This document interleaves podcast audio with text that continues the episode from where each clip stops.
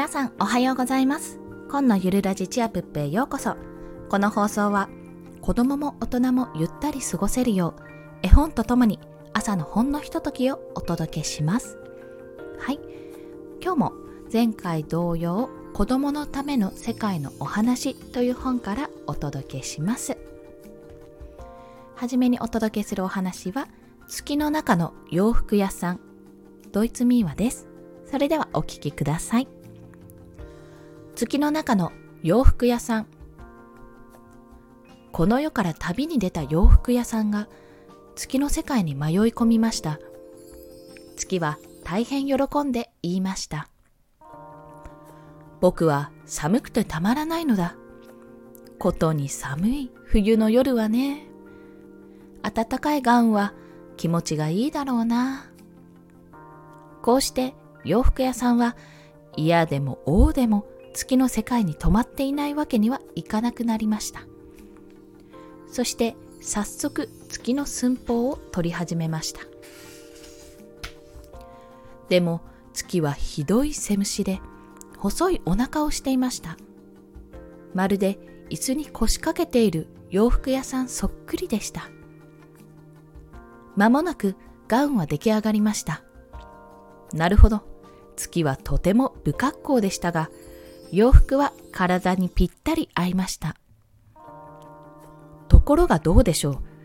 このお得意さんは日に日に太り出してきたのです。お腹はますます飛び出してきて、一日ごとにガウンが窮屈になりました。おかげで洋服屋さんはそれを繕ったりほどいたりすることでてんてこまいでした。とうとう月はコロコロ太ってまん丸になってしまいました。洋服屋さんは毎晩の仕事をし遂げるのに時間もキレも足りなくなりました。そしてしまいにはやっと一休みさせてもらって暇ももらえるだろうと思いました。けれどもどんなことが起こったでしょう？月が今度は日に日に痩せ始めたのです。そのために洋服はますますダブダブになって体にぶら下がりました。そうなんです。またもっと良くないことにはお腹は膨れているのに背中がみるみる消え始めたのです。そしてしまいには後ろ向きに降りてくるブランコのようになりました。おかげで洋服屋さんはかわいそうにまた次々に仕事ができました。ひっきりなしに体に合うように繕ったり、ほどいたり、縫ったりしなければなりませんでした。けれども3週間目に洋服屋さんはやっと暇になりました。それは月がぐっすり眠り込んで誰にも姿を見せなくなったからです。もう忙しい仕事にうんざりした洋服屋さんはほっそり次月を逃げ出しました。そして旅を続けました。でも今はどこにいるのやら、それは誰もわかりません。おしまい。はい。続いてのお話は、熊が尻尾をなくした話です。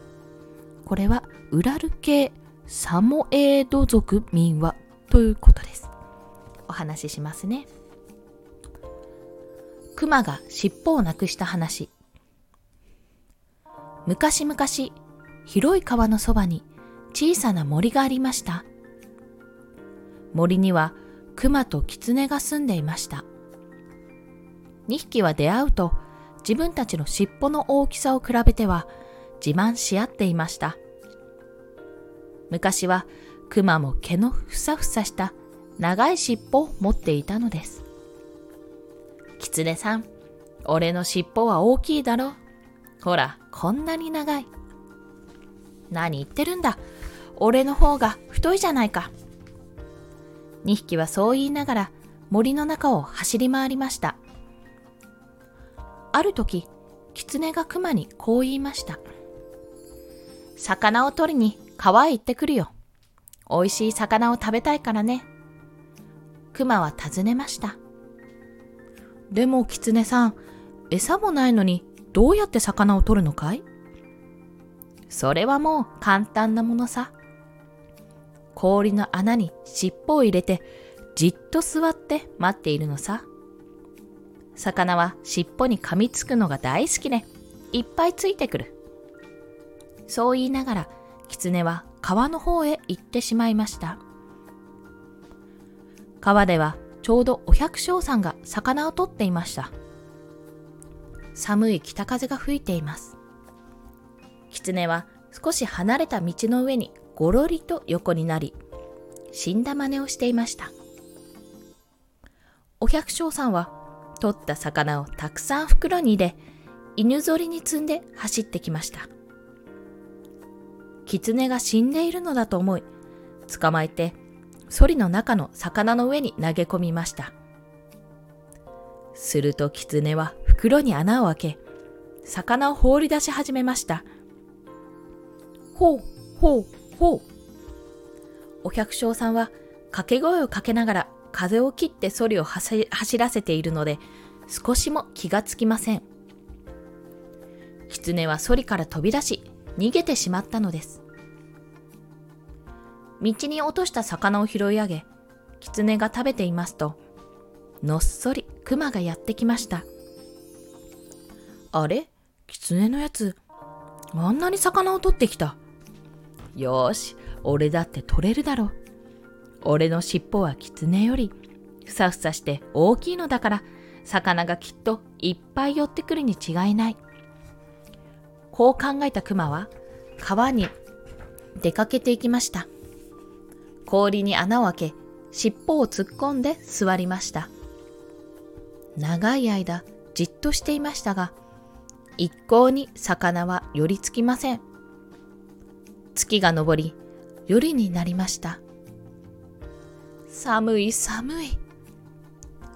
熊はぶるっと身震いをしながら座っていました。せっかく来たのだからもう少し我慢しよう。一晩中座っているうちに尻尾は穴に凍りつき動かなくなってしまいました。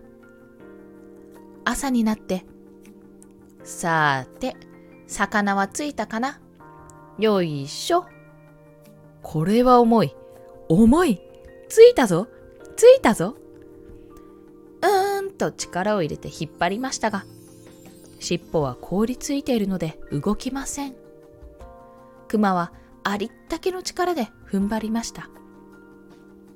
するとどうでしょう？尻尾がプツンと切れてしまったのです。やれやれ、今でも熊には尻尾がありませんね。おしまい。はい。いかがでしたでしょうか？今日の2つのお話は、まあ、自然現象というかもともともある現象に対してこういった逸話があるよ物語があるよというお話でしたね。そう考えるとちょっとあそういった視点であるんだとか熊の尻尾がないのは魚釣りをしてたからなの？なんて面白いお話が聞けて嬉しいですね。おそらくこういうお話を聞いてその後あ土月は満ち欠けをするんだねとかクマはもともと尻尾が短いんだねっていうことを知っていくのだとそう感じました。はい。それでは今日もお聴きくださりありがとうございました。コンでした。ではまた。